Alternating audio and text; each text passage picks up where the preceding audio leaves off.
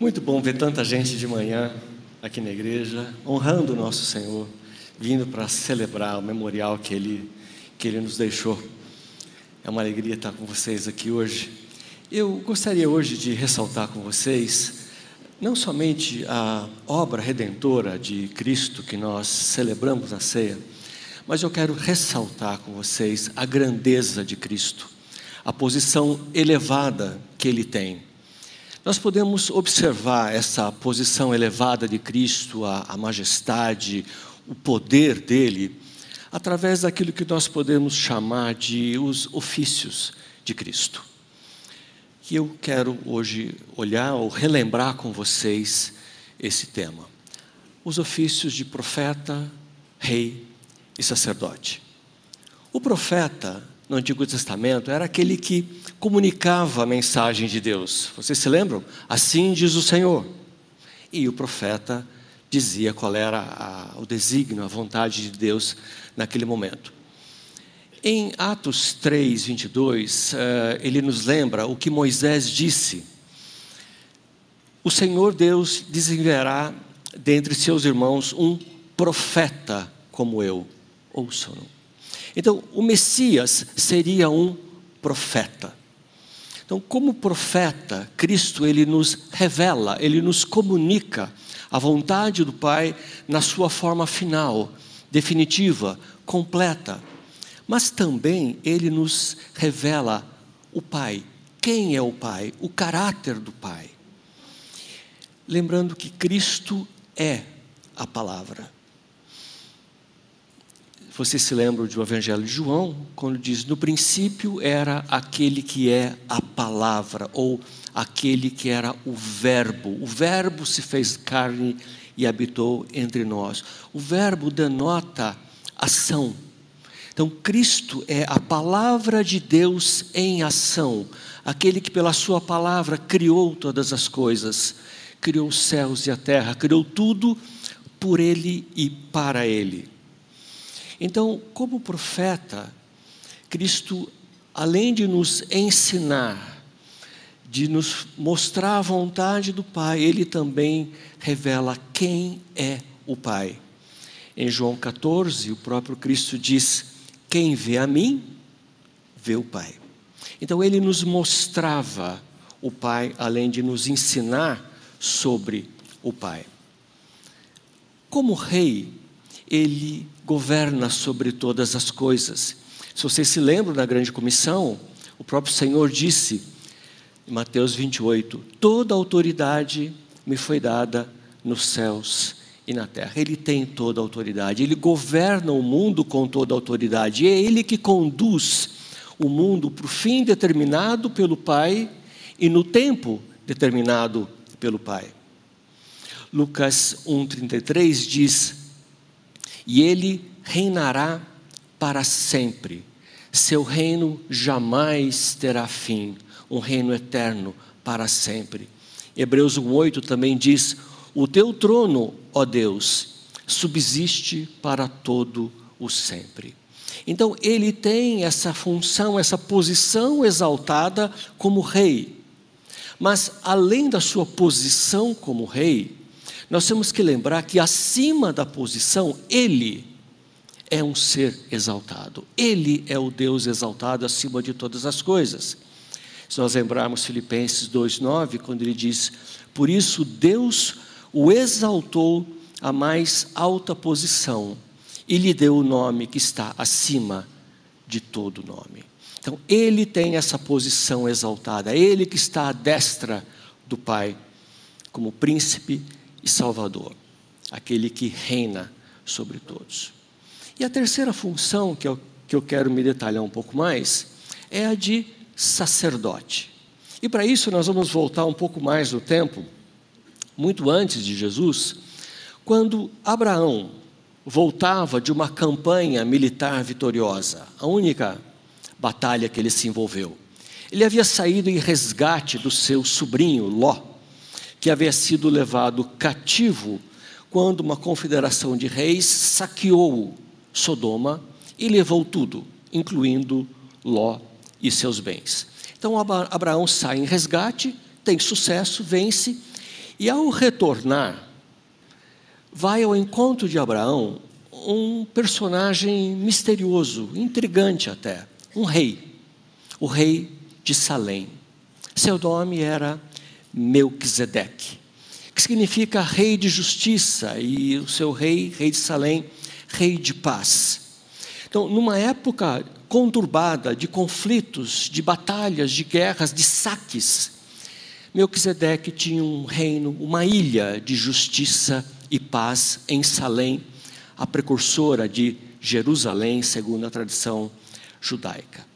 Então ele vem ao encontro de Abraão e se apresenta, só que ele não era apenas um rei, ele também era sacerdote do Deus Altíssimo. Então, quando ele encontra Abraão, ele traz uma oferta a Abraão de pão e vinho. E ele abençoa Abraão e ensina Abraão quem era aquele Deus que ele adorava. Era o Deus Altíssimo, o El Elion, que era o Criador dos céus e da terra. E que fora esse Deus Todo-Poderoso, Altíssimo, que havia dado a ele vitória naquela batalha. Abraão tinha saído com somente 318 homens. Lembram de Gideão? Quase o mesmo número, né?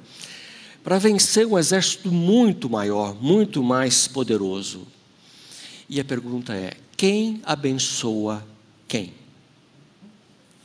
Óbvio que o maior abençoa o menor. Hebreus 7, 7 nos diz: evidentemente, é fora de qualquer dúvida que o inferior é abençoado pelo superior. Evidentemente, Melquisedeque era superior a Abraão, ao patriarca. Então, Abraão, conhecendo um pouco mais sobre Deus, quem era este Deus, esse Deus todo-poderoso que havia dado a ele vitória na batalha, ele então oferece o dízimo de tudo aquilo que ele tinha conquistado. Mas ele não oferece o dízimo ao rei Melquisedeque. Ele oferece o dízimo a Deus através do sacerdote Melquisedeque, em reconhecimento do poder, da autoridade de Deus, da graça que Deus havia dado a ele. Então, além dos elementos óbvios em comum do pão e vinho que Melquisedeque trouxe, há muito mais em comum nos, nas funções que ele desempenhou. O Salmo 110, 4 diz assim: o Senhor jurou e não se arrependerá. Tu és sacerdote para sempre, segundo a ordem de Melquisedeque. Então, Cristo foi nomeado sob juramento por Deus como sacerdote. E havendo vencido a morte e o pecado, ele permanece para sempre. O sacerdote do Velho Testamento era aquele que fazia a mediação entre Deus e os homens. Era aquele que oferecia sacrifícios e orações a Deus, primeiramente em favor de si mesmo, para poder entrar na presença de Deus, e depois em favor do povo. Ele representava o povo diante de Deus e Deus para o povo. E era ele que oferecia os sacrifícios expiatórios para o perdão dos pecados do povo.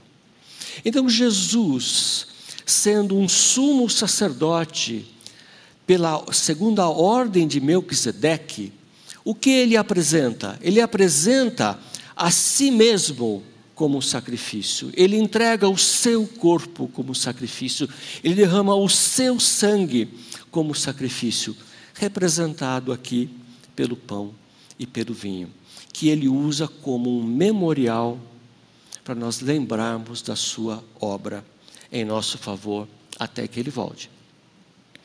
Em Hebreus, há um texto muito interessante que nós vamos ler.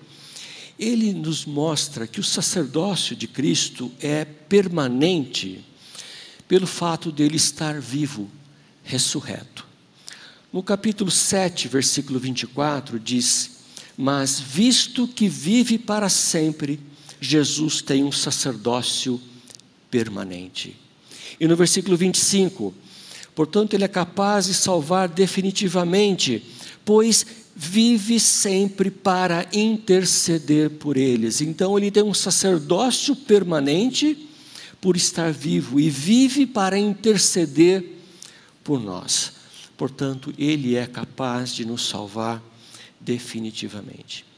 E ainda em Hebreus, capítulo 7, no versículo 27, nós lemos assim: Ao contrário dos outros sumos sacerdotes, ele não tem necessidade de oferecer sacrifícios dia após dia, primeiro por seus próprios pecados, como o sacerdote fazia, né? Primeiro por si mesmo e depois pelos pecados do povo. Ele fez isso de uma vez por todas quando a si mesmo se ofereceu. Veja, é este sacerdote que nós é, precisamos, como diz no versículo 26, um sacerdote santo, inculpável, puro, separado dos pecadores e exaltado acima dos céus, acima de todas as coisas. Este é o sumo sacerdote que se ofereceu em sacrifício perfeito, de uma vez por todas, que pode se compadecer de nós e que vive para interceder como nosso intercessor diante de Deus. Se nós lembrarmos 1 Timóteo 2,5, quando ele diz: há um só mediador entre Deus e os homens, Cristo Jesus. Só há um mediador, não se engane, não existem outros. Ele é o sumo sacerdote que, que faz intermediação entre Deus e nós, homens. Então vejam que tudo apontava para Cristo sendo um sumo sacerdote de uma ordem superior. Ele não era levita.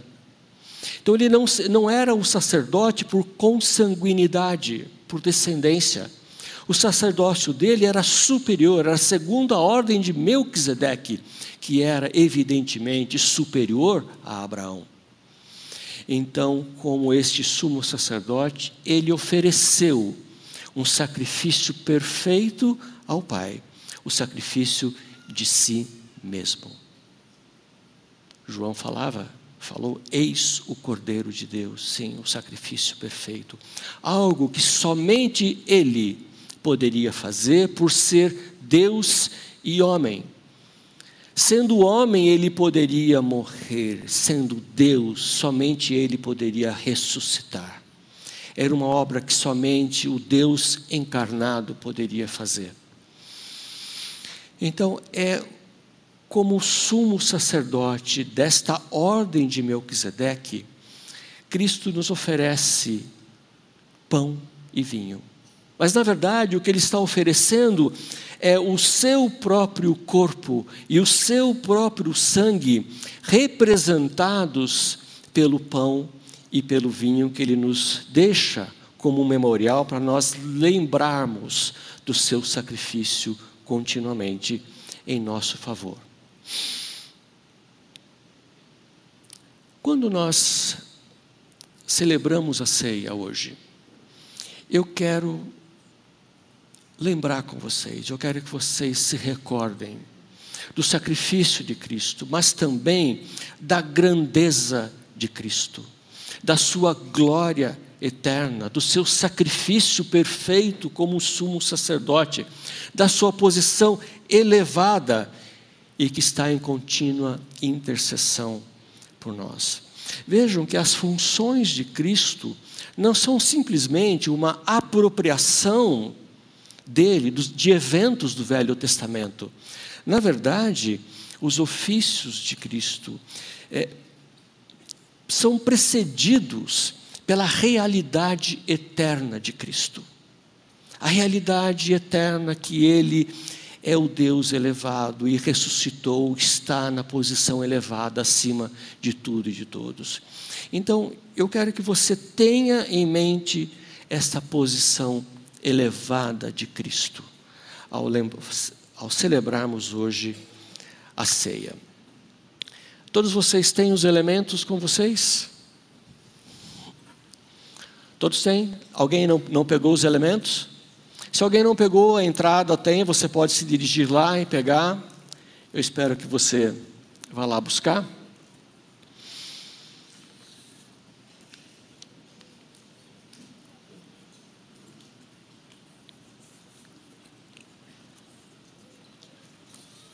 Tudo bem? Ok. O texto de 1 Coríntios 11, 23, nos diz assim: Pois recebi do Senhor o que também lhes entreguei, que o Senhor Jesus, na noite que foi traído, tomou o pão. Vamos tomar o pão, pegue o pão. Vamos pegar o pão primeiramente, isso, antes que ele caia.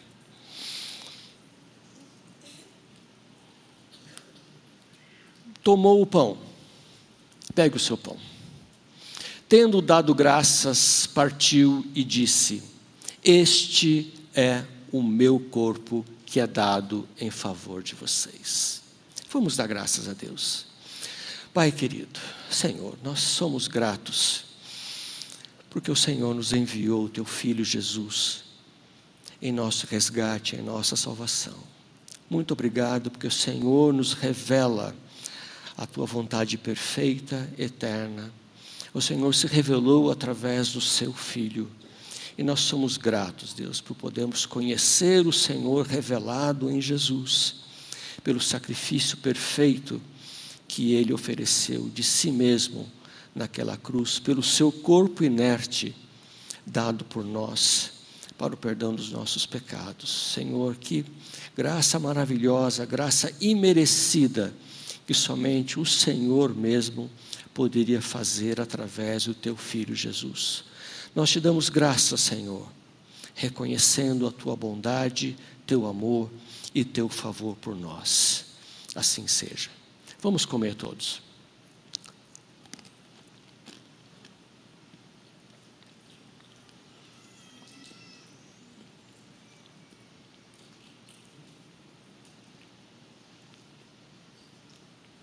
Da mesma forma, depois da ceia, ele tomou o cálice. Pega o seu cálice. Vamos abrir nosso cálice com cuidado.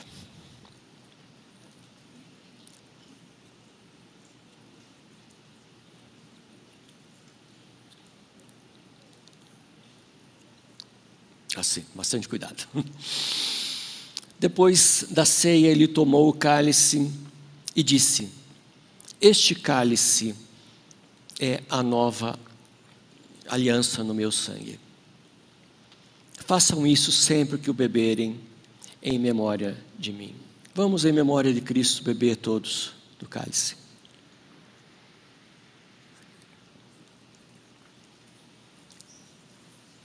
Senhor, nós mais uma vez oramos agradecidos porque o Senhor se ofereceu por nós naquela cruz.